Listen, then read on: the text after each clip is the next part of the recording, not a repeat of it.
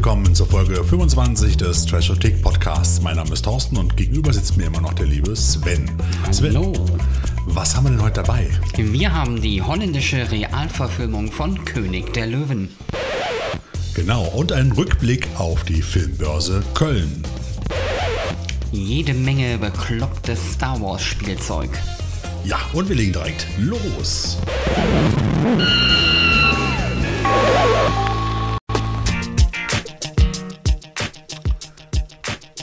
Bowie. Das ist kein Prost auf irgendeiner Sprache, sondern das ist der Originaltitel unseres Films, den wir heute vorstellen, lieber Sven.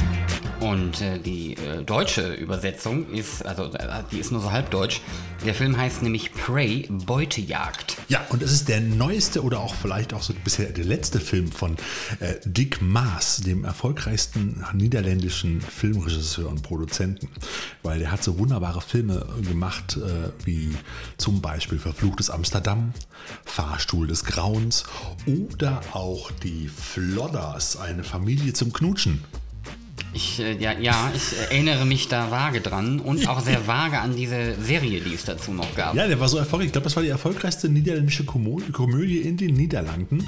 Und äh, das hat dann noch zwei Sequels und eine Fernsehserie nach sich gezogen. Aber darüber wollen wir heute nicht reden. Das ist auch wirklich Trash pur im Punkto komödianter, komödiantischer Unterhaltung oder wie man sowas nennen kann. Humor-Fernsehserien auf unterstem Niveau. So, es gibt ja so dieses äh, Füße hoch Niveau-Küt, ne? Also das ist so unter der Teppichkante durch, habe ich mal das Gefühl. Aber die Holländer haben ja auch so ein, manchmal auch so einen ziemlich derben, derben Humor, was man auch bei Prey Beutejagd merkt. Das auf jeden Fall. Also wenn euch König der Löwen, äh, die Realverfilmung, wenn euch die zu seicht ist oder zu lieb oder zu schön oder sonst was, einfach zu Disney, dann haben wir jetzt etwas für euch im Gepäck, das sich auf jeden Fall lohnt.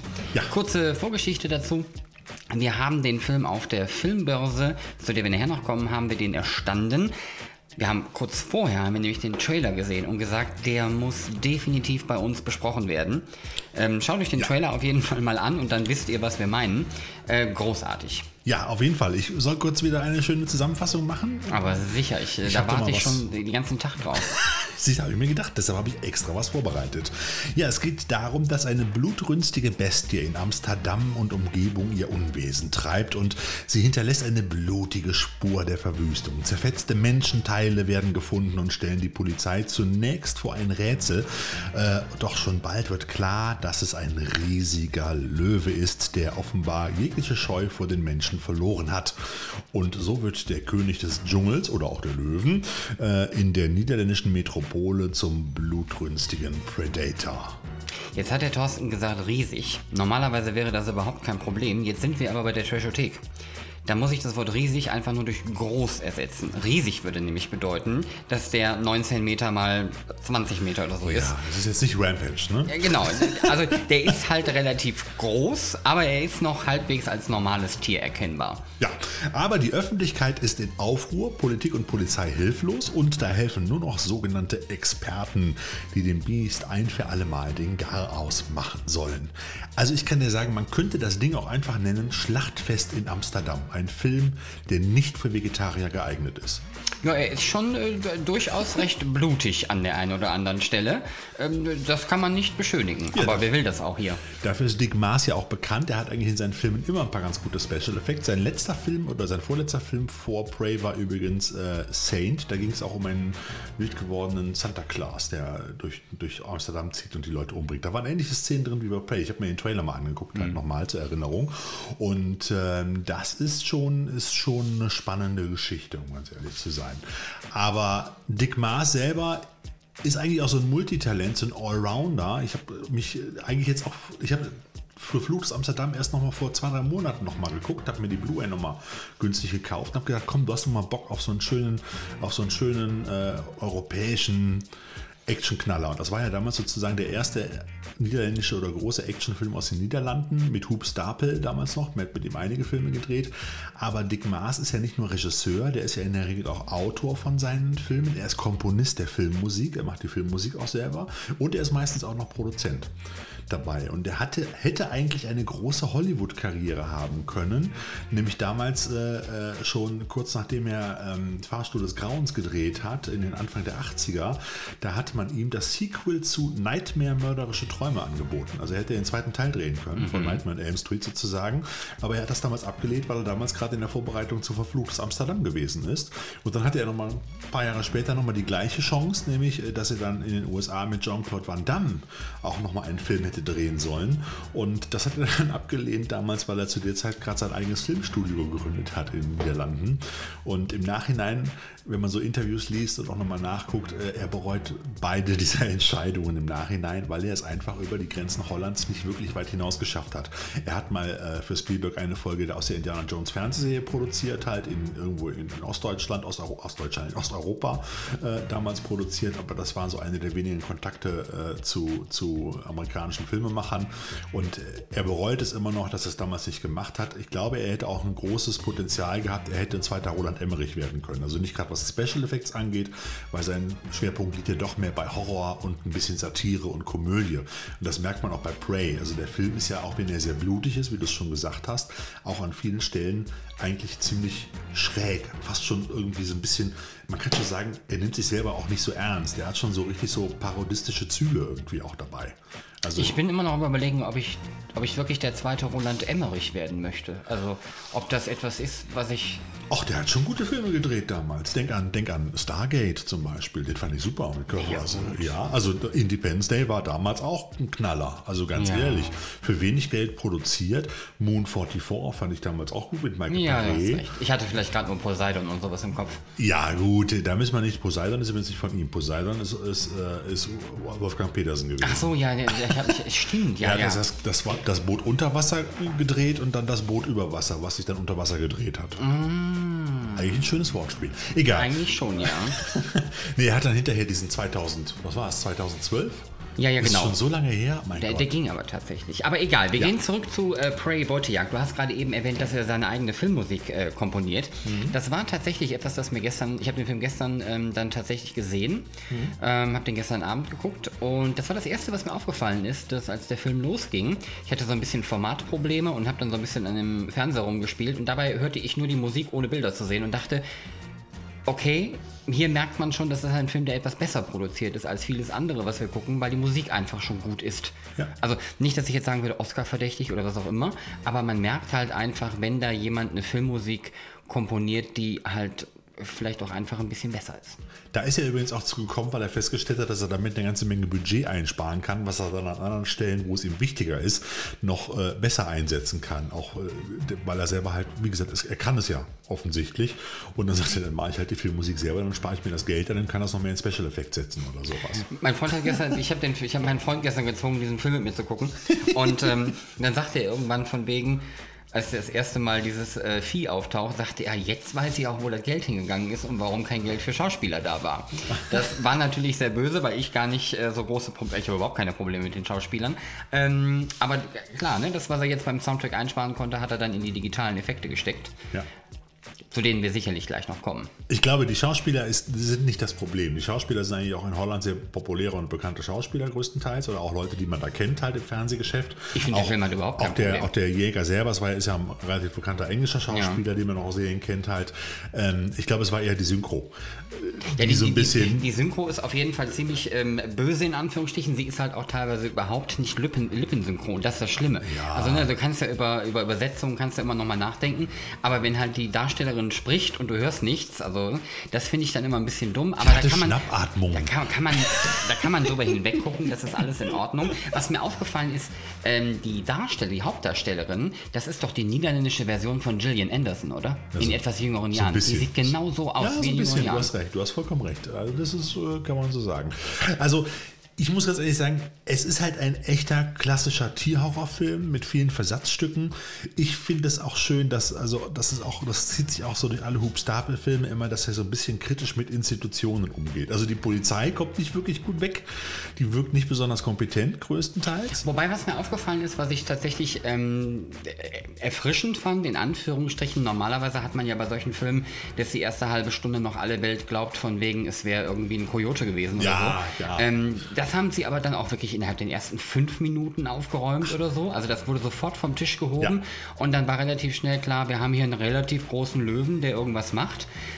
Danach kam dann aber trotzdem ganz viel Inkompetenz der Institutionen ins Spiel. Ja. Also da hast du durchaus recht. Aber ich fand es schön, dass man sich nicht darauf konzentriert hat, dass die Behörden nicht glauben, dass das wirklich passiert, ja. ähm, sondern dass einfach ihr Umgang mit der Katastrophe ähm, oder dem Event als solches, ähm, dass das halt einfach das Problem ist. Er führt ja auch sofort ein. Also es ist ja nicht so, dass ja. das noch lange erklärt wird, wo der Löwe herkommt. Ich habe jetzt gedacht am Anfang, als ja die Kamera durch den Busch ging und da sah man zuerst von weitem sah die Farm so ein bisschen aus wie ein Zirkus. Mhm. Ich so, okay, siehst du, wie der Löwe aus dem Zirkus Zirkus ausbricht und wie er dann irgendwie noch einen Pfleger umbringt und der Zirkusdirektor das vertuschen will und vorher noch seine Angestellte irgendwie seinen, seinen toten Pfleger noch irgendwie in die Tiefkühltruhe packt. Keine Ahnung, ich weiß es nicht, so wie das in den meisten Filmen gemacht wird. Das dauert immer eine halbe Stunde, bis zum ersten Mal dann bei, bei, beim Tierhorror die Tiere wirklich in Erscheinung treten oder auch in Aktion treten. Nein, der Vorspann war rum und es ging sofort zur Sache. Und das fand ja. ich total geil. Und er hat auch die ganze Zeit nicht erklärt, wo der Löwe herkam. Es gab dann hier und da ein, zwei Vermutungen immer wieder, wo er aus ausgebrochen sein könnte, irgendwo Osteuropa von unserem privaten äh, Raubtierfreund oder sowas. Aber es wird nicht erklärt. Und deshalb finde ich auch ganz witzig. Es ist mir sofort beim Film aufgefallen. Habe ich mir dann auch gedacht, so, wen interessiert es auch eigentlich? Ich will sehen, wie der, wie der Löwe Leute zerfleischt und wie es zur Sache geht halt bei der ganzen Geschichte. Und witzigerweise wird es beim Weißen Hai ja auch nicht erklärt. Da wird ja auch nicht gesagt, wo kommt der Hai her. Ja, vor allen Dingen, wenn man sich, äh, wir werden da nichts zu sagen, aber wenn man sich das Ende später anschaut, dann weiß man auch, warum er das wahrscheinlich auch nicht visuell einfängt. Klar, also Spoiler-Alarm, ja, ja, ne? also wir also sagen es nicht. Ne? Sagen wir nicht, aber nicht, genau. ähm, ich, ich, glaube, damit hat das definitiv was zu tun. Ähm, hat mir allerdings beim, beim Schauen relativ viel Spaß gemacht. Man hätte jetzt diese ganze Beziehungs-Liebes- irgendwie Geschichte der beiden Protagonisten hätte man ein bisschen runterfahren können. Ja, ich fand es schön, dass die Frau sehr emanzipiert wirkt, aber mich hat das Ganze nicht interessiert. Ich wollte den Löwen und die aber Jagd. Es hatte schon den einen oder anderen Lacher zwischen. Auf, auf jeden Fall, auf ja, jeden also, Fall. Es war jetzt nicht irgendwie super unangenehm, hätte aber auch mal eine Minute hier weniger sein können das und da weniger Eine Szene können. weniger, aber man musste auch manchmal echt lachen. Es war wirklich witzig zum Teil. Außerdem versuche ich immer noch herauszufinden, was die Niederländer denn für komische Pizzen essen. Ja, genau, ne? wo der die Pizza von den Pizzaboten abkauft. Und dann einfach mit so zwei, das sieht aus, als hätte er zwei Lamajun in dieser Tüte. Das nee, ist ja, wie, wie, zwei Lasagne-Döschen oder sowas. Ja, irgendwie sowas, sowas, aber also Pizza war das nicht. Das, das fand ich dann, ähm, fand genau. ich dann ein bisschen merkwürdig Guckt an der Stelle. euch die Pizza mal an, die der da kauft. Finde ich auch ganz interessant. Ich glaube, das liegt auch an der, an der Synchro. Das ist ein Synchrofehler gewesen. Aber noch auf, sein, ja. auf, die Institution zurückzukommen. Es ist ja nicht nur die Polizei, die schlecht abschneidet. Das fand ich ja noch ganz lustig. Da muss ich herzhaft lachen. Es sind ja auch die Medien, die er so ein bisschen durch den Kakao mhm. zieht. Da gibt die Polizei die Pressekonferenz und erzählt von den mitlaufenden Löwen und die Journalisten glauben das nicht und lachen und, und erzählen da irgendwelche bescheuerten Stories. Man will hier nur von irgendwelchen Problemen ablenken, als würde hier irgendwo ein Löwe rumlaufen. Das fand ich schon mal ganz witzig, dass so dieser Sensationsjournalismus auch so ein bisschen durch den Kakao gezogen wird halt. Und was ich auch noch geil fand, war dieser grüne Kommunalpolitiker, der dann in dieser Runde erzählt, sie dürfen den Löwen nicht abschießen, der steht unter Artenschutz, so nach dem Motto. Und schon gar nicht bei uns in der Parkanlage, so nach dem Motto, da wollen die Leute am Wochenende ihre, ihre Freizeit verbringen. So, und dann, wer hat den denn hier reingelassen? Also das, das sind so Momente, wo ich echt dachte, genauso sieht das ja wahrscheinlich gerade auch in allen Rathäusern aus, wenn man über den Coronavirus diskutiert. Ja, wahrscheinlich. Was ich ganz witzig fand, war halt einfach auch so Situationen, wo quasi die Polizei zu einem Tatort fährt und das Presseteam einfach mit und hält die ganze Zeit die Kamera drauf. Niemand sagt irgendwas, sondern nach einer Viertelstunde fällt irgendjemand mal auf, die verhaften wir jetzt mal und stecken ja. die mal ins Auto. Ja. Ähm, das fand ich manchmal ein bisschen äh, strange. Zum Thema Inkompetenz, ähm, also der Jäger, muss, der Jäger, ich muss immer, dieser, also die, die, ähm, die Inzi Als er in den Zelt, das Zelt gekrochen ist, ich habe mich kaputt gelacht. Also dieser Jäger ist halt, ähm, das ist der, der Cousin oder sowas von dem Polizeichef genau. und äh, der soll halt dann quasi den äh, Löwen fangen. Und dafür hat man zunächst erstmal den eigentlichen Experten zurückgestellt. Und dann ist es, also nicht nur, dass der Typ das auch noch richtig gut spielt, also die mhm. Inkompetenz bringt er wirklich gut rüber und dann hat er auch noch so ein weiß ich nicht, so ein 1915 Safari-Kolonial-Outfit an. Mitten in den Niederlanden in 2020 oder so. Also unglaublich. Der, der, sieht aus, als wäre er mitten aus der Kolonialzeit irgendwo im Busch entsprungen. So richtig klischeehaft. Und ähm, da wollen wir halt auch nicht zu viel vorher erzählen, aber da gibt es auch zwei, drei wirklich re recht witzige Szenen, ja. die, ähm, die mich dann doch sehr gut unterhalten haben. Also der Film macht von vorne, von Anfang bis Ende wirklich Spaß. Es gab eine Szene, da will ich auch nicht zu vorgreifen, auf dem Spielplatz, da musste ich kurz schlucken. Die war auch nur ganz kurz, da habe ich nicht mit gerechnet, um ganz ehrlich zu sein. Aber im Nachhinein habe ich noch gedacht, so geil, dass sich das heute noch einer traut, um ganz ehrlich zu sein. Ja, muss man äh, tatsächlich ja. auch. Und war auch sehr visuell, äh, also sehr äh, deutlich dargestellt. Ja. Deutlich, kurz und deutlich, aber das werdet ihr dann sehen, wenn ihr den Film guckt. Da war ich erst im ersten Moment ein bisschen geschockt, aber dann ähm, war es dann doch schon wieder, äh, nach ein paar Sekunden wurde es dann schon wieder schräger. Aber man muss wirklich sagen, ganz. Wobei ich es noch witziger gefunden hätte, wenn das Tier einfach den Mund aufgehabt hätte und dann schwupp. Das wäre noch richtig witzig Okay, gewesen. ja, ja, Ja. okay. Also, ihr, wisst jetzt später- nicht, worüber wir genau, reden. ihr wisst später, worüber wir reden. ähm, war auf jeden Fall gut. Ja. Ähm, was mir sehr gut gefallen hat, da habe ich hinterher nochmal drüber nachgedacht, also der, der eigentliche Jäger, der dann halt kommt, ähm, der hat ja äh, tatsächlich bei einer seiner letzten Aktionen hat der ein Bein verloren und deswegen Mhm. ist der quasi im Rollstuhl unterwegs. Zunächst macht man macht das so den Eindruck, als könnte der überhaupt nichts, aber dann kommt er hinter mit so einem, weiß ich nicht, Jurassic Park Mobil an äh, mit äh, Ketten und allem drum und dran und fährt dann da wie wild durch die Gegend. Großartig alles inszeniert.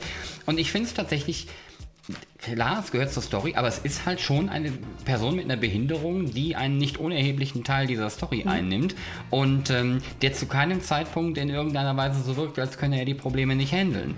Ähm, das fand ich Außer dann wo er Sternhagel voll ist halt. ne? Außer wo er sternhagelvoll ist. Aber das ist ja bei den Leuten mit beiden Beinen dann auch nicht anders. Ja. Ähm, von daher, das fand ich, fand ich sehr, sehr gut. Ähm, Also rundherum ein unterhaltsamer, knallig bunter Film.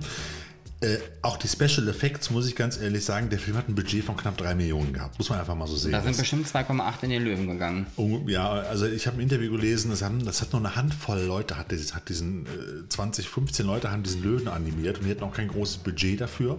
Äh, in Hollywood würde das dann von, von 150 Leuten gemacht Mhm. werden, mit Texturen und allem drum und dran. Und ich finde, dafür sah er noch gut aus. Du hast find, es, sieht verdammt gut du aus. hast es an einigen Stellen zwar gesehen, dass es eine Animation war, du hast auch gesehen, wenn es eine Puppe war, aber ich finde das vollkommen in Ordnung. Bei so einem Tierhorrorfilm, muss ich ganz ehrlich sagen, ist gut umgesetzt. Ich hätte mir die eine oder andere Szene, hätte ich mir ein bisschen ausladender gewünscht. Zum Beispiel die Szene mit der Straßenbahn. Da jagen die schon eine Straßenbahn in ein Wohnhaus rein oder in ein Geschäftshaus und dann ist die Szene ruckzuck, da hätte man, wenn man das schon macht, hätte man das noch ein bisschen ausbauen können. Ich fand es tatsächlich gut, dass sie sich da so ein bisschen Ja. zurückgehalten haben ähm, und das quasi nur so angedeutet haben. Also ich muss ganz ehrlich sagen, ich hatte zu keinem Zeitpunkt das Gefühl, dass das ähm, billig inszeniert wäre. Und das Ja. ist der entscheidende Faktor. Natürlich erreicht es nicht ganz die ähm, Qualität von jetzt zum Beispiel der Realverfilmung von König der Löwen, aber da liegen auch ein paar Millionen Euro zwischen oder ein paar Millionen grad Dollar. Ich fand, für, für das Geld, das da investiert wurde, sah das richtig, richtig gut aus. Und da könnte sich der ein oder andere Trash-Film dann auch mal die ein oder andere Scheibe von abschneiden. Ich würde mal behaupten, der, der, äh, die Realverfilmung von König der Löwen hat ungefähr das 50-fache Budget. Genau, also dafür fand ich, die Effekte waren vollkommen in Ordnung. Das Einzige, wo dann offensichtlich ähm, der ein oder andere Euro gefehlt hat, war beim Skript ähm, schlicht, da sind ein paar Logiklöcher drin. Ja. Die ähm, ja, hat man aber häufig bei solchen Filmen. Klar. Allerdings äh, gegen Ende, das werdet ihr dann sp- später, wenn ihr euch den Film anguckt, werdet ihr sehen, ist für mich ein relativ dickes Logikloch. Da sind ein paar, ich habe am Ende auch gedacht so, hä? So, aber lasst euch überraschen. Da ist man äh, für die Effekthascherei hat man da halt ähm, leider Gottes die Logik ein bisschen übersehen, aber das ist überhaupt kein Problem. Also ganz ehrlich, bei den Gurken, die ich mir schon angeguckt habe, das ist also, jetzt habe ich vors Mikro gehauen. ein wunderbarer Tierhorrorfilm mit tollen Effekten, viel Blut, auch schön handgemachten Effekten auch. Und deshalb würde ich sagen, wo wir schon beim Blut sind, kommen wir doch jetzt einfach zum Trashometer. Ja, Richtig. Ja, fangen wir an für nix fürs erste Date. Was haben wir denn da? Da geben wir eine 3. Ja, man kann ihn gucken, muss ihn aber nicht gucken, weil es gibt schon die eine oder andere unappetitliche Szene. Übrigens auch unappetitliche Szene. Der Film ist übrigens in den Niederlanden nicht so gut gelaufen, leider ein bisschen gefloppt, weil die Werbung wohl nicht so gut war, habe ich gelesen. Aber dafür ist er dann, der Film ist übrigens aus dem Jahr 2016, er ist schon was älter. Wundert mich, dass er jetzt erst zu uns kommt. Ähm, aber der ist in China war der super erfolgreich. Der hat irgendwie in, in, in, äh, in, in drei Wochen hat der 1,2 Millionen Chinesen in die Kinos gelockt und äh, halte ich fest, diese ganzen blutigen Szenen waren in China rausgeschnitten. Die haben das gar nicht gesehen, die haben teilweise gar nicht begriffen, was da los ist. Und trotzdem war der Film in China total erfolgreich. Ja, man, also manchmal ist der internationale Markt wirklich merkwürdig. Sehr merkwürdig. Der ja. Bierdeckelfaktor. Genau, Bierdeckelfaktor geben wir eine 4, würde ich sagen, weil die Story ist jetzt sehr geradlinig. Es gibt nicht so die großen, großen äh, Nebenkriegsschauplätze, äh, auch nicht unwahrscheinlich viele Twists oder so. Da rennt halt ein Löwe durch Amsterdam, frisst Leute und wird gejagt. So, und das war es dann erstmal mehr oder weniger. Ähm, dann haben wir den Blutamatwert und da haben wir ja gerade schon drüber gesprochen. Blutige Effekte, auch das eine oder andere Körperteil, rollende Köpfe etc. Kann man eine gute 4 geben. Auf jeden Fall. Und es sieht wirklich gut aus. Wenig Computerblut. Ich glaube, ich nur eine Szene gesehen, wo ein bisschen computeranimiertes Blut reingespritzt wurde. Ja, nee, war, fand ich gut. Da hatte ich überhaupt nichts. Äh, Im Gegensatz zum Sexorama, wo wir nur eine Null geben, weil da war wirklich nix. Ja, du hast nicht mal Löwenklöten gesehen. Nee, du hast den einen Typ mal in Unterwäsche gesehen, aber das war auch so ein, so ein Liebestöter mehr oder minder. Nee, da, da, da gebe ich null. Ja. Null gebe ich dafür. Null. Und der Trash-Faktor ist, äh, auch wenn der Löwe ganz gut aussieht, alles in allem und der Film mit viel Humor spielt, äh, wirkt er doch, auch wenn er gut umgesetzt ist, hat er schon sehr hohes Trash-Pegel. Naja, also bewussten Trashpegel hat er äh, da durchaus. Also allein diese Szene, wo er, wo der Jäger mit dem mit seinem Mobil, mit seinem komischen Power-Rollstuhl da durch das Gestrüpp fährt mit ungefähr, weiß ich nicht, Geil, ne? 60 Sachen oder so. Und dann halt auch diese klassischen, äh, wo hinten quasi von hinten der, die Umgebung drauf projiziert wird auf eine Leinwand. Ja. Und es, es sieht bewusst trashig aus, aber es ist so großartig, es macht so viel Spaß. Ja, da musste ich auch lachen, als ich es gesehen habe. Also, haben wir da Trash Factor auch eine 4. Macht summa summarum insgesamt 15 Punkte. Durch 5 sind 3,0. Ist schon ein relativ guter Wert auf unserer Trashothek-Richterskala. Das ist richtig. Jo. Also von daher, wir empfehlen euch diesen Film wärmstens. Ähm, da macht man nichts verkehrt. Okay.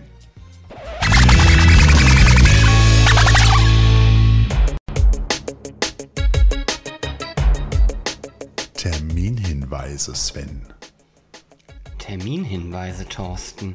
Terminhinweise? Nein, es ist eigentlich wieder ein Date, oder? Ja, ja, ähm, äh, zumindest äh, äh, nur bei einem jetzt, Ja. äh, dass ich es wüsste. Also zunächst haben wir ähm, am 22. März haben wir die Filmbörse Oberhausen in der Turbinenhalle.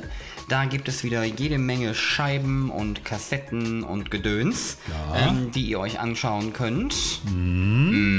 Genau, und wir haben am 4. und 5. April das nächste Weekend of Hell. Und zwar, The Spring Edition. genau, ihr müsst ja nicht springen, das hat was mit der Jahreszeit zu tun. Ne? Das war jetzt aber ein Altherrenwitz. Ah, ja, ich weiß, ich bin ja auch ein alter Herr. Im Crown Plaza Düsseldorf, was aber tatsächlich eher Neuss ist als Düsseldorf. Das haben wir euch ja schon mal gesagt. Ähm, da waren wir beim letzten Mal. Das war äußerst witzig, ähm, denn die Jungs von zum Beispiel ähm, dem Zombie oder aber. Na, wer war noch da? Den Retro, die Retromaniacs Genau, und die, ganze Bagage. Retrohelden, Genau, die ganze Bagage war da. Wir hatten sehr viel Ultra Spaß. Trash. Ja, war großartig. Ähm, vor allem im Abendprogramm, aber das äh, behalten wir für uns. Nee, äh, war einfach großartig. Die ähm, Messe selber, wenn wir sie jetzt mal, oder das Weekend of Hell als solches, ähm, fand ich auch einfach gut. Es gab schöne viele Sachen, die man da angucken konnte, die man ähm, kaufen konnte. Ich bin ja großer Fan von diesen Merch-Ständen, wenn sie denn halbwegs gut ausgestattet sind. Und das war hier der Fall. Da habe ich dem Thorsten nämlich auch sein Ge- Weihnachtsgeschenk gekauft. Eine Godzilla-Figur. Ja, der war jetzt. cool. Der war cool. Ähm, von daher, 4. bis 5. April, wir sind auch wieder mit am Start und werden sicherlich auch ähm, ein bisschen was machen. Wir werden mal gucken, was wir genau machen. Wir sind aber auf jeden Fall da. Wir freuen uns, wenn ihr vorbeikommt. Ähm, ein Quetschchen, äh, Quetschchen, gesch- ein bisschen mit uns quatscht, das wollte ich eigentlich sagen. Und ähm, vielleicht führen wir auch das ein oder andere Interview mit euch. Also von daher, kommt einfach vorbei und äh, sucht unseren Stand. Ja, vielleicht produzieren wir auch die nächste oder eine der nächsten Podcast-Folgen da. Wir werden sicherlich in der nächsten Folge nochmal darauf hinweisen. Also 4. bis 5. April, Weekend of Hell Spring Edition im Crown Plaza Düsseldorf Neuss. So, und jetzt kommen wir zu unserer fast schon regelmäßigen Rubrik. Jetzt ist sie also schon fast so richtig eingeführt. Spielzeug.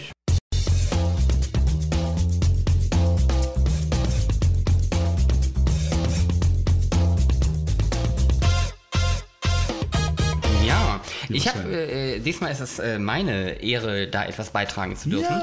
Und es ist auch gar nichts, ähm, was jetzt übermäßig äh, besonders heraussticht. Es ist nämlich einfach nur eine weitere, sagen wir mal, Spielfigur der Black Series von Star Wars, die ich allerdings extrem putzig finde. Nämlich ähm, dem, äh, jetzt muss ich mal gucken, wir nennen das ja immer Baby Yoda, das ist aber natürlich nicht der Fall, weil es ist ja gar nicht Yoda.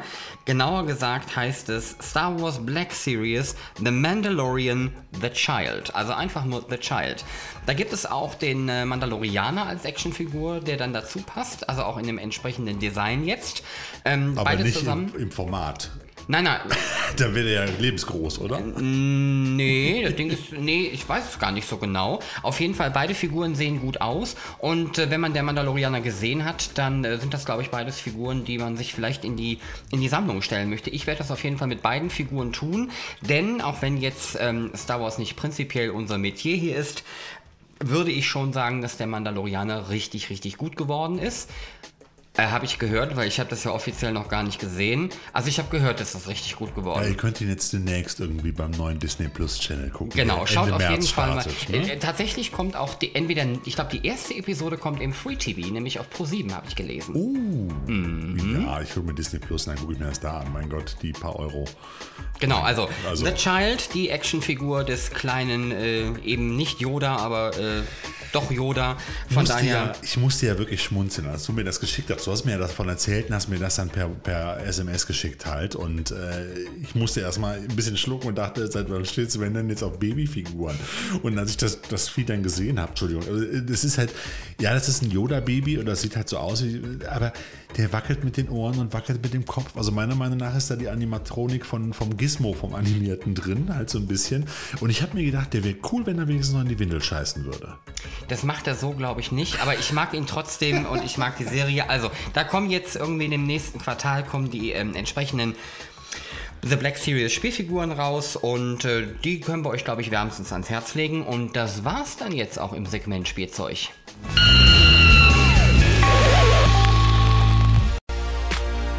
Ja, und wir haben äh, zum Thema Spielzeug jetzt auch unsere Top 5 vorbereitet. Und zwar haben wir uns überlegt, wenn wir schon so eine lustige, auch für mich halt schon ein bisschen merkwürdige Star Wars-Figur, also ein animiertes Baby, ähm, ähm, präsentieren. Es ist vollkommen in Ordnung. Sven guckt mich jetzt so skeptisch an. Ich muss mich ein bisschen drüber lustig machen, aber es ist nicht persönlich gemeint oder böse gemeint. Ich fand es halt einfach nur ziemlich schräg, um ganz ehrlich zu sein. Halt. Weißt du, wenn, wenn der Thorsten erstmal die Serie sieht und sich dann in das Vieh verliebt und dann erstmal. Wahrscheinlich. Dann Dann will ich aber auch den, diesen komischen Kinder, dieses Kinder-Überraschungsei-Wägelchen dazu haben. Das sieht ja so ein bisschen aus, wo das immer drin liegt, wie so ein Überraschungsei ins Ja, ins schon so ein Space-Format. bisschen, ja. ja, also ist das auch in dem Film zu sehen? In der In der Serie, Serie? ja. Ja, ja, klar. Ah, okay, alles Ja, ja. klar.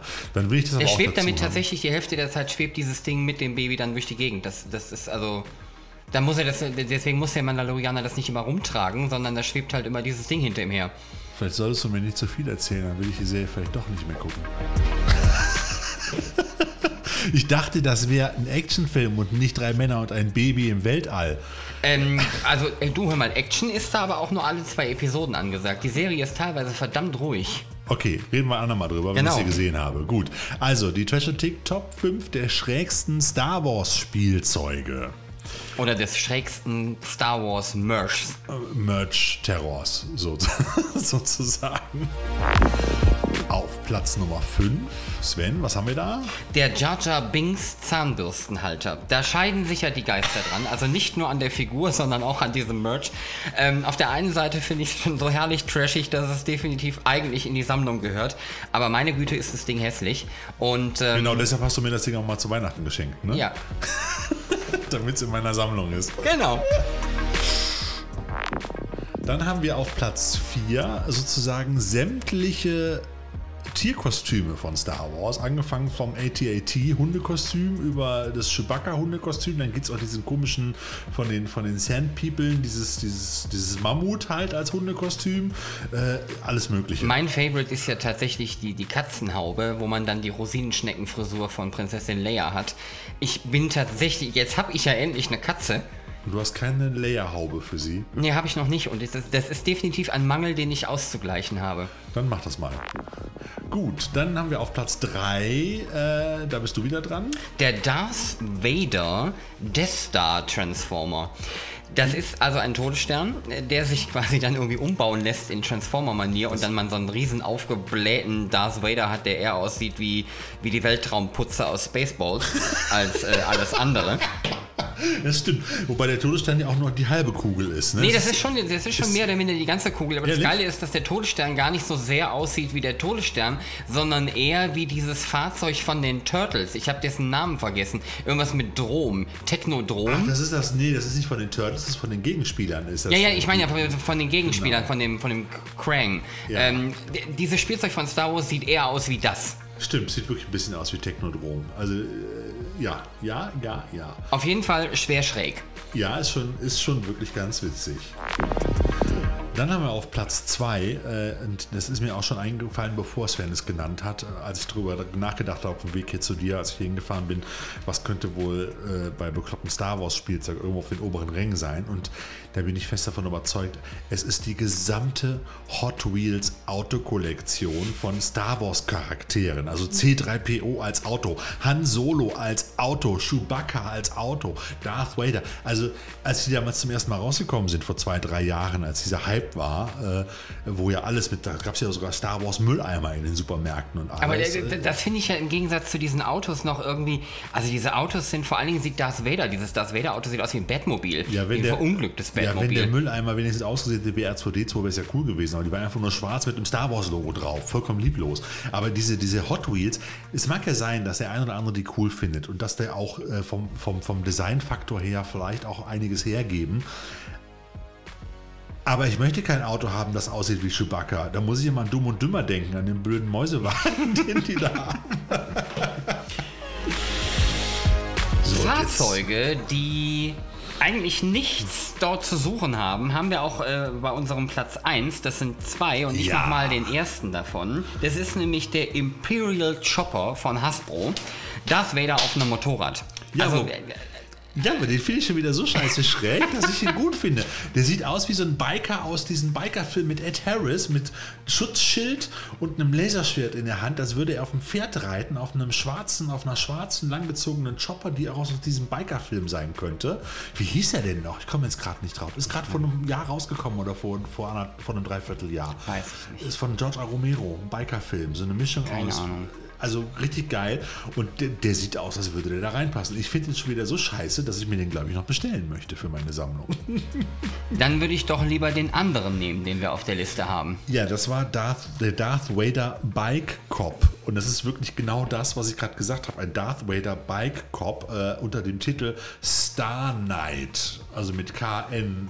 IGHT geschrieben, also nicht die Nacht, sondern ne? Die Knight Rider. Genau, Star Knight. Und da hat man einfach ein weißes Polizeimotorrad von Chips genommen und hat da sozusagen einen schwarzen Darth Vader drauf geprügelt. Und das wird dann so in der Verpackung verkauft als äh, Darth Vader. Ich würde ja mal Bike gerne wissen, was die damit für Geld machen. Ob sich das überhaupt irgendwie verkauft. Ich glaube irgendwie schon. Ich glaube, nur für bekloppte Sammler, die sagen, ich muss meine Sammlung komplettieren. Das muss ich haben. Das ist so scheiße. ich weiß es nicht. Ich kann es ja nicht sagen, Sven. Ich weiß es echt nicht. Wer kauft sowas? Also, Keine Ahnung. Also den ersten würde ich mir noch kaufen von Hasbro. Der sieht wirklich noch, hat auf seine Art und Weise hat der was, auch wenn es bekloppt ist. Ja, äh, aber, aber den zweiten, also Darth Vader auf einem Chips Motorbike. Aber es gibt ja auch in dem Bereich äh, Merch gibt es ja nichts, was es nicht gibt. Äh, Ich bin zum Beispiel auch ganz großer Fan dieser Star Wars Mr. Potato Head Geschichten und während der Chewbacca da noch ganz gut aussieht, Ja. sieht der Yoda aus wie, also kurz vor Verkehrsunfall. Ich glaub, das ist Darth nicht Vader schön. Ja, Aber manchmal wollen wir ja auch ein bisschen auf die Schwarmintelligenz und das Schwarmwissen setzen. Gebt uns doch einfach mal ein bisschen Feedback, ob ihr noch irgendwelche Star Wars Merch kennt oder habt, das so richtig, richtig schräg ist und das vielleicht in unsere Top 5 gehört hätte, von dem wir nur einfach nichts wissen. Also wenn ihr irgendwas Cooles habt, lasst uns das einfach mal zukommen. Wir sind gespannt. also eher schräg und trashig. ne? Ja, ja, Weil schräg und ja trashig. Die Trashothek hier.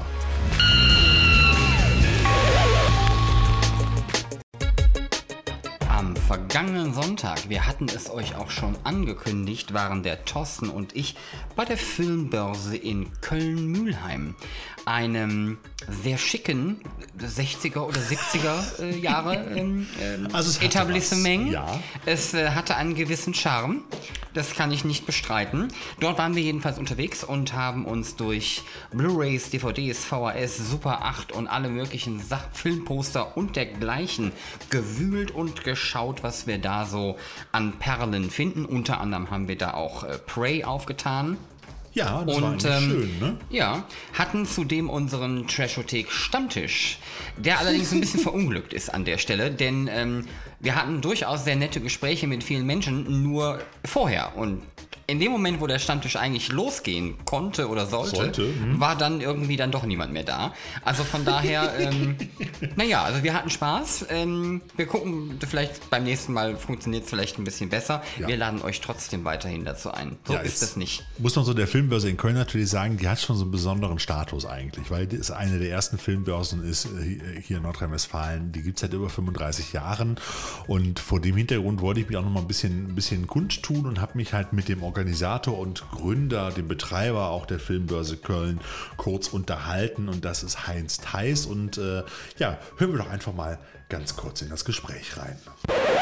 jetzt hier Heinz Theis, den Chef der Filmbörse in Köln, die mittlerweile seit über 35 Jahren hier in Köln-Mühlheim immer wieder regelmäßig die Pforten öffnet und Filmfans glücklich macht. Herr Theis, ganz ehrlich, vor 35 Jahren, wie sind Sie auf die Idee gekommen, dass man sowas braucht? Wie kommt man auf die Idee, eine Filmbörse zu gründen? In Düsseldorf gab es schon eine Filmbörse. Wir waren als Besucher da und es hat uns gefallen und dachten, warum bringen wir nicht sowas nach Köln? Und dann haben Sie es einfach gemacht. Da haben wir es gemacht. Die Hallen waren noch günstig damals und äh, man konnte sich das noch leisten. Heutzutage ist der zehnfache Hallenpreis fällig. Also durchaus nicht mehr ganz so einfach. Die Zeiten werden härter. Es gibt auch mittlerweile viel, viel, viel, viel mehr Filmbörsen letztendlich. Aber das Besondere hier in Köln, nicht nur, dass diese Filmbörse schon so eine lange Tradition hat, es gibt ja schon doch noch einen Unterschied zu anderen Börsen. Was ist denn das Ihrer Meinung nach? Ja, wir haben ein sehr vielfältiges Angebot. Die Aussteller bieten auch Super 8 Filme, 60 mm Material, Technik, Filmplakate, Autogrammkarten, Starfotos, Filmprogramme und, und, und an. Also nicht nur die üblichen klassischen DVDs und Blu-rays, wie man sie jetzt bei den meisten Filmbörsen bekommt. Ich meine, vor 35 Jahren gab es ja noch gar keine DVDs und Blu-rays, da hat man gerade mal mit VHS-Kassetten hantiert. Die habe ich heute hier übrigens auch gesehen. Das ist halt schon der Unterschied bei den anderen Börsen. Aber wie ist denn so Ihrer Meinung nach, also 35 Jahre ist eine lange Zeit, wie hat sich denn generell so ein bisschen auch das Fandom, die Fans, wie hat sich das Ganze entwickelt? Gibt es da eine, eine Entwicklung, die Sie beobachten oder sagen Sie, früher war es besser oder ist es heute besser? Früher war es im kleineren Kreis, inzwischen sind die Besucherscharen natürlich manchmal ganz schön gewaltig geworden. Äh, Die erste Börse, die wir hatten, hatte 320 Besucher vor 35 Jahren. Jetzt entwickelt sich das über die 1000 äh, Besuchergrenze. Wie viel waren heute hier? Äh, Nicht ganz so viel, wahrscheinlich ein bisschen Angst vor dem Virus. Mm, Wir hatten, ich habe es noch gar nicht gezählt, äh, ich schätze auch irgendwo um die 1000 rum. Früher kleinerer Kreis, Besucher, hat sich denn dadurch auch was geändert, dass der Kreis größer geworden ist? Verfügbarkeit, Preise, wie hat sich das entwickelt in den Jahren? Früher waren nur die Super 8 und äh, Videoleute da und Papierhändler. Inzwischen ist das Hauptaugenmerk bei den äh, DVD- und Blu-ray-Händlern zu suchen. Also ich habe heute auch noch was. Ich hatte einen Posterhändler hier, gab es einen oder zwei. Es gab einen mit größeren Fotos und einen mit Postern, genau. Und ich hatte halt äh, auch das Glück, mir auch noch einen, einen, ein wunderbares Poster zu ergattern, nämlich von Star Crash Duell der Sterne, das Original-Kinoplakat. Das fand ich schon ganz spannend. Ähm, wie würden Sie es beschreiben oder so jetzt für sich? Also Sie sind ja, ich gehe mal davon aus, dass Sie auch Filmfan sind, sonst würden Sie das ja wahrscheinlich nicht machen, so lange Jahre. Ähm, wie sehen Sie persönlich denn jetzt für sich so die Entwicklung, gerade auch beim Bereich Home Entertainment? Das heißt, wir haben jetzt früher VHS-Kassetten gehabt, vorher Super 8, dann kamen die DVDs, jetzt die Blu-rays, jetzt kommen mittlerweile die High-Definition-Geschichten. Wir reden von 3, 4, 5, keine Ahnung wie viel K noch irgendwann. Ist das alles irgendwie eine Geschichte, wo man sagt, das schlägt das Herz des Filmfans höher oder hat man auch so ein bisschen Zweifel oder auch guckt man auch mal so ein bisschen wehmütig zurück in die alten Zeiten? Wie fühlt sich das so persönlich an? Also bei mir persönlich ist es so, dass die neue Technik zwar interessant ist und noch perfekt, aber die alte Technik, Filmmaterial mit Laufstreifen, Klebestellen, geknickte Plakate, das ist irgendwie urig und einzigartig. Das gibt es heutzutage nicht mehr.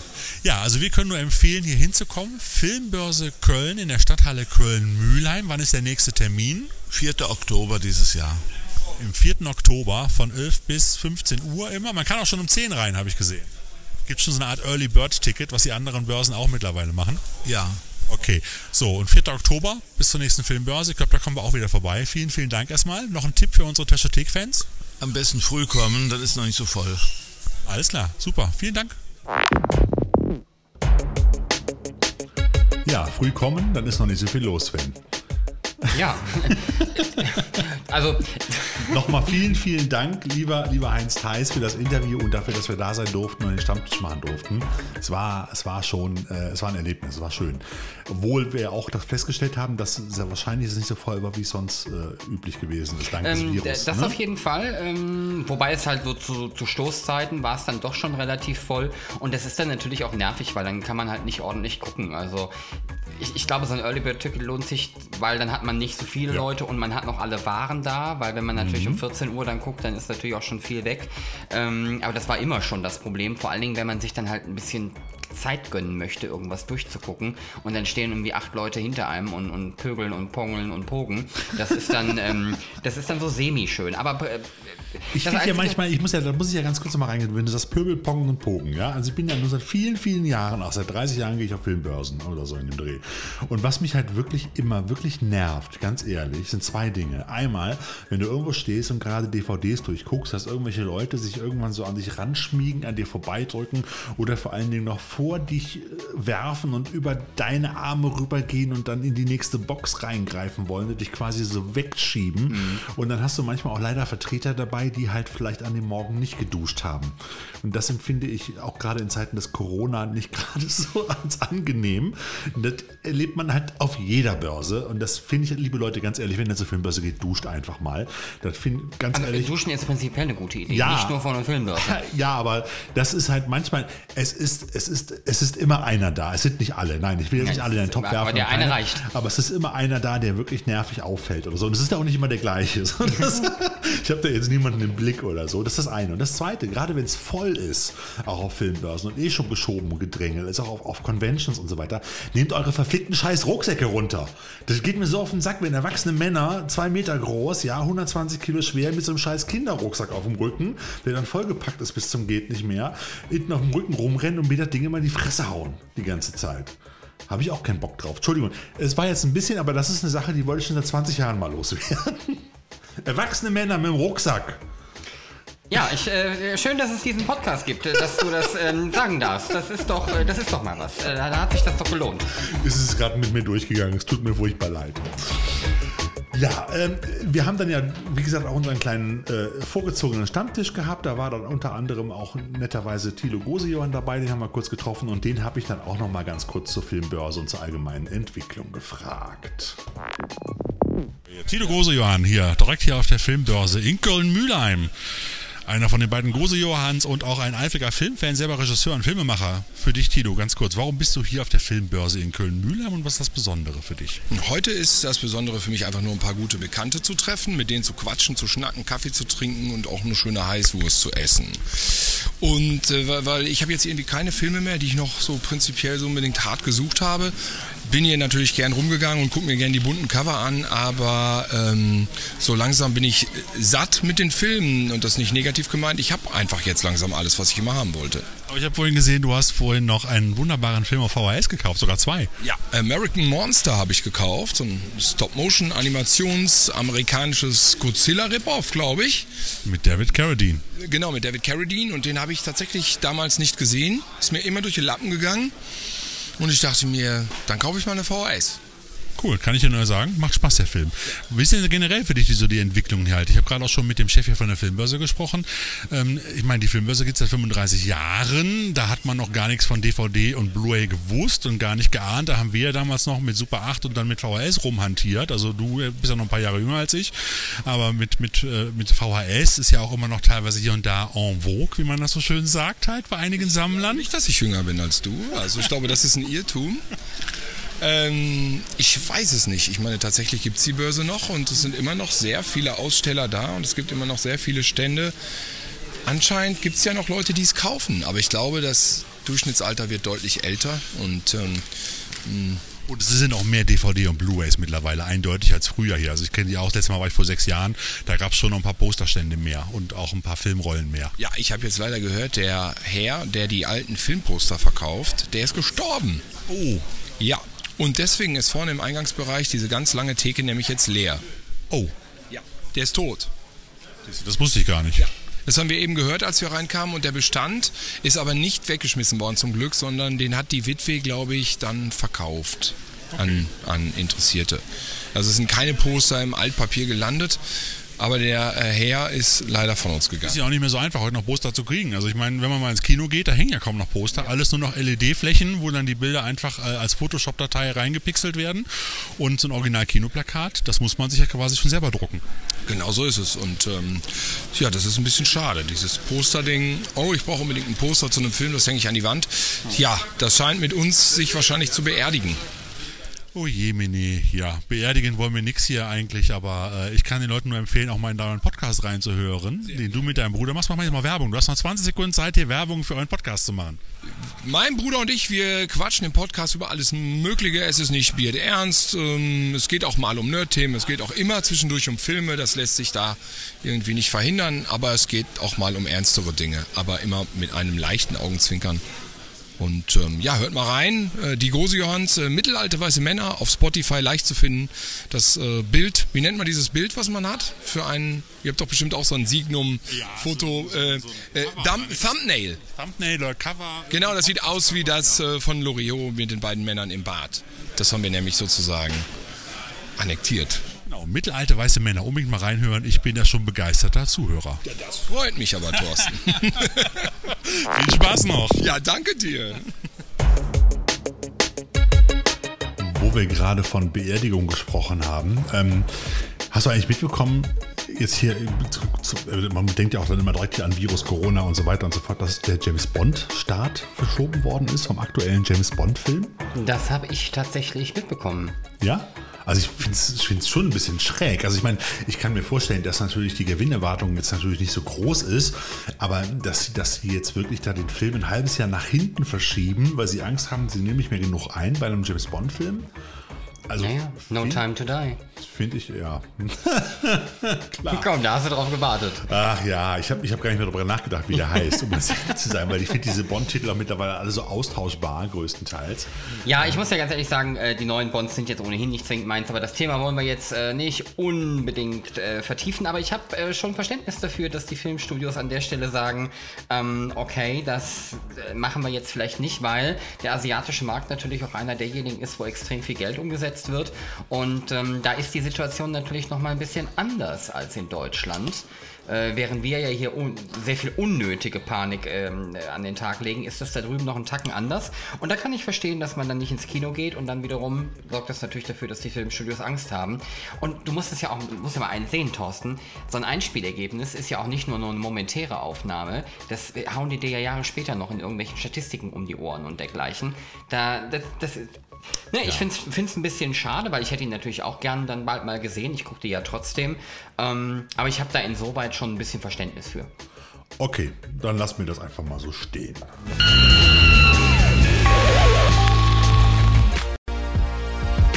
Und kommen wir jetzt zu unseren DVD, Blu-ray-Scheiben und auch sonstige irgendwie Stream-Veröffentlichungen bei der Trashothek im Trashothek Podcast.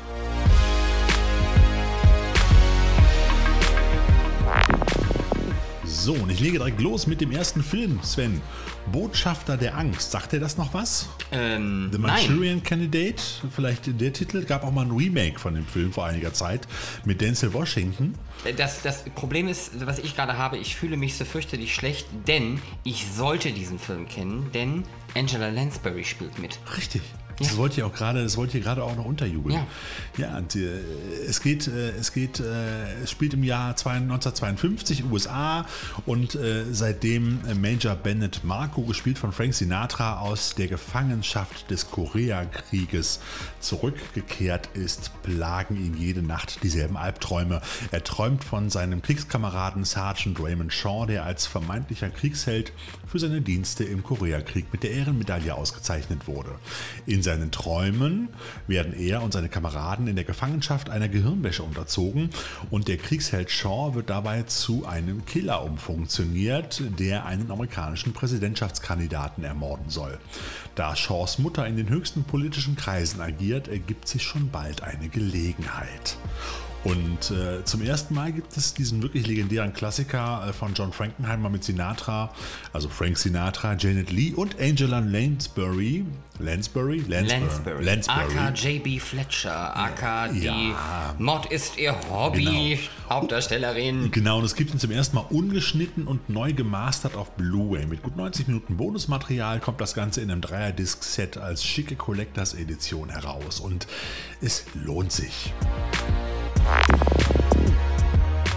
Der Thorsten kann ja manchmal auch garstig und der hat mir hier ähm, zur Vorstellung eine, eine Scheibe hingelegt, bei der er ganz genau weiß, dass es mich in Rage bringt. Ich ähm, stelle euch ich nämlich vor. an dich gedacht. dabei. Ja, ich stelle euch nämlich vor Horizont in Flammen. Bevor ich das aber tue, ich habe die ganze Filmbörse in Köln nach Stadt in Flammen abgesucht. Auch so einer Katastrophengurke aus den 70ern. Ähm, unter anderem mit Shelley Winters und Leslie Nielsen. Ähm, und ich habe ihn nicht bekommen. Von daher erstmal, bevor ich den Film vorstelle, mein, Einru- mein Aufruf. Wenn jemand diesen Film hat, bitte mich kontaktieren. Ich möchte ihn so dringend haben. Aber kommen wir zu Horizont in Flammen. Ähm, der äh, kommt am 6.3. raus. Der ist quasi schon raus. Genau. Äh, allerdings nur auf DVD. Ja. Und äh, hier ist die Kurzzusammenfassung. Ein Arbeitstrupp von Strafgefangenen muss im Wald arbeiten. Um zu flüchten, legen zwei von ihnen dabei absichtlich ein Feuer, um mit dem erhofften Durcheinander fliehen zu können. Doch eine Trockenperiode hat die Wälder Oregons dermaßen zugesetzt, ähm, dass sich der Waldbrand innerhalb kürzester Zeit weitläufig ausbreitet. Der Wind treibt das Feuer dabei auf ein kleines Bergstädtchen zu. Als die Feuerwehr den Brand nicht mehr unter Kontrolle bekommt, befinden sich zahllose Einwohnerinnen in Lebensgefahr. Der Sägewerksbesitzer Sam Brisbane macht sich auf den Weg, um die Gäste einer Pension zu retten, doch ihm wird der Rückweg durch die Flammenhölle abgeschnitten. Ja, Sam Ja, Brisbane. nein, nein, nein, nein, nein, nein. Das, das Oh. kommt jetzt, das kommt jetzt. Ganz klassisch, in keinem Katastrophenfilm darf eigentlich Ernest Borgnine fehlen.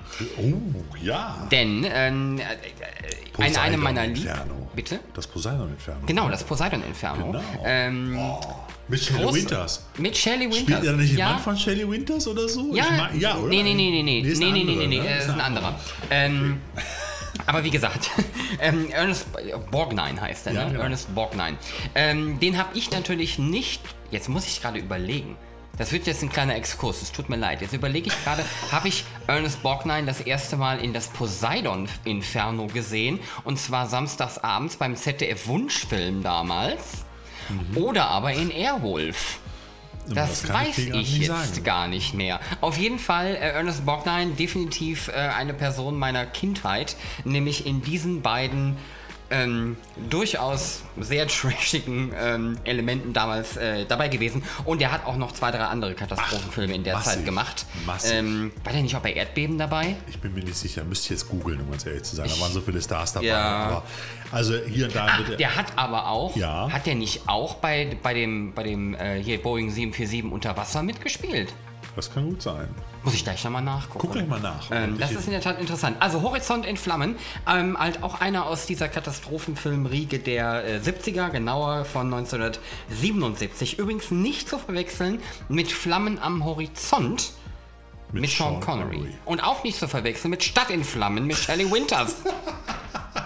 Ich glaube, wir machen für dich mal irgendwann eine Folge, eine extra Sonderfolge, nur mit Shelley Winters Filmen. ja. Thank you. So, und ich habe hier noch die Todeskandidaten. Die Uncut-Kinofassung kommt jetzt endlich mal auf Blu-ray und DVD raus. Joe Conrad, gespielt von Steve Austin, wartet in einem südamerikanischen Gefängnis auf die Todesstrafe, als er von einem Fernsehproduzenten freigekauft und auf eine einsame Insel geschafft wird. Dort soll er gegen neun andere Killer, verurteilte Killer antreten, denn der beste Kämpfer, der es schafft, alle anderen zu töten, darf nachher als freier Mensch in sein altes Leben zurückkehren. Hunger Games. Genau, sowas in der Art. Das, ist ja, das Thema ist ja nicht neu. Das gibt es schon in 28.000 Variationen. Ähm, und äh, dabei kann das äh, Menschen, Moment, das muss ich noch als Leben zurückkehren, genau. Dabei kann das menschenunwürdige Spektakel per Livestream weltweit online verfolgt werden. Joe möchte nur so schnell wie möglich zu seiner Familie zurückkehren, doch zuvor muss er nicht nur gegen die anderen Todeskandidaten antreten, sondern auch gegen die Organisation dieses bestialischen Schaukampfes. Und Hauptrolle spielt mal nicht The Rock, weil ich finde, der hätte auch super in die Rolle reingepasst. Aber es ist ein anderer Wrestling-Star, Steve Austin, ähm, äh, und der äh, schauspielerische Ex-Soccer-Profi Vinnie Jones spielen in diesem, in diesem Action-Knaller die beiden großen Widersacher in diesem wunderbaren, aber auch wirklich äh, ziemlich heftigen Spektakel auf Leben und Tod. Und der Actionfilm ist aus dem Jahr 2007, wurde aber nach der ungeschnittenen Kinoauswertung, also der lief wirklich bei uns ungeschnitten im Kino uncut, äh, um vier Minuten für den Heimbedarf gekürzt und anschließend sogar auch noch indiziert und nun bringt Sony ihn wieder uncut auf Blue heraus.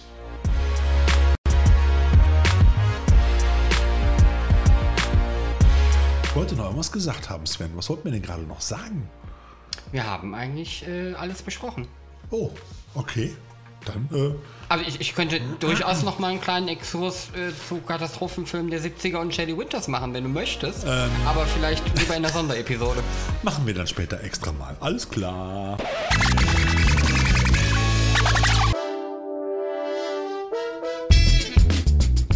Ja, das äh, war dann die Folge 25 unseres Trashothek Podcasts, in dem wir uns mit Prey auseinandergesetzt haben, der uns richtig gut gefallen hat. Das äh, durftet ihr sicherlich äh, erkannt haben. Thorsten, du hast aber noch einen kleinen Hinweis für unsere Zuhörer. Ja, ich muss darauf Innen. hinweisen, dass es den, dass es den, den Film äh, zurzeit nur als Mediabook gibt und äh, der erst als normale Blu-ray in der Kunststoff Ray-Hülle sozusagen Anfang April rauskommt. So, also wenn ihr noch warten könnt, aber wer ihn auch gucken will, es lohnt sich. Also er macht wirklich Spaß. Du hast aber auch noch was für uns, oder? Ganz zum Schluss ist uns gerade noch was eingefallen, wo du noch aktuell darauf hinweisen genau, genau, wolltest. genau. Wir wollen ja auch immer gucken, dass wir so ein bisschen ne, tagesaktuell, das mit jetzt, wo wir immer regelmäßig podcasten, können, müssen wir ja nicht immer so unsere Themen verstecken, damit ihr nicht rauskriegt, wie, wie viele Monate zuvor wir das aufgenommen haben. so, ähm, ich habe gestern, äh, ihr vielleicht auch, und äh, da würde uns vielleicht auch eure Meinung tatsächlich interessieren, denn wir haben die ersten Szenenbilder aus dem neuen Batman gesehen. Ähm, auch ein kurzer Blick auf, äh, ein jetzt etwas besserer Blick auf äh, Robert Pattinsons äh, Batman-Kostüm. Was ich Vor gar nicht schlecht was finde. ich gar nicht schlecht finde. Ähm, ich bin tatsächlich im Gegensatz zu vielen anderen, bin ich auch erstmal offen, was Robert Pattinson angeht. Wollen wir mal gucken, was er da so macht. Ähm, da, da stört mich jetzt nicht, dass er mal den Twilight Twinkle Twink Vampir gespielt hat. Das ist mir also erstmal egal. Was aber viel wichtiger für mich an der Stelle ist, wir haben einen ersten Blick auf das neue Batmobil erhaschen dürfen. Und der sieht schon sehr nach, ich würde mal sagen, 70er Jahre Camaro aus. Also mal so ein bisschen doch was anderes. Also es als, ist kein ähm, Elektromobil, muss ich mal so ja, das, das Problem ist, ich fand die letzten Batmobile sahen halt auch immer so aus wie, weiß ich nicht, wie entweder wie das Darth Vader Hot Wheels Auto, Ja. so ein bisschen, oder aber wie so Karnevalsumzugsautos, also so fürchterlich verspielt und bla und blub.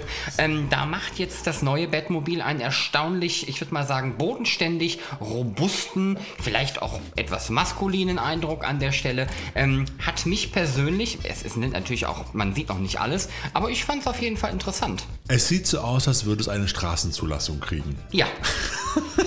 Im Gegensatz zu dem, was da in Russland unterwegs war, der hat keine Straßenzulassung gekriegt. Ich würde ja, wie geil ist das eigentlich, wenn man so viel Kohle hat, dass man sich eine Batmobil bauen kann und durch die Straßen Moskaus fahren kann. Ich meine, da hat man doch im Leben alles erreicht, oder? Ja, das ist wohl geil. Das ist wohl wirklich geil. Wo du übrigens gerade sagst, Straßenzulassung, der, der, der, dieses, ähm, ja, dieser Pickup von, von Tesla Ja. wird ja bei uns auch erstmal keine Straßenzulassung kriegen, weil er einige Kriterien nicht erfüllt. Aber dafür gibt es für die Fans, gibt es ihn demnächst auch von Hot Wheels und einer anderen Firma als kleines Modellauto und auch als ferngesteuertes Auto. Viel geiler finde ich aber, dass auch bei dem Hot Wheels Auto die Fensterscheibe kaputt ist. Echt? Ja. Ich habe es zumindest gelesen. Ähm, ich muss ja sagen, ich, ich mag dieses Design ja tatsächlich. Das Ja. ist natürlich auch ein bisschen, ähm, aber ich bin ja auch Bauhaus-Fan. Ne? Also von daher mit Kanten und Ecken kriegt man mich ja sowieso.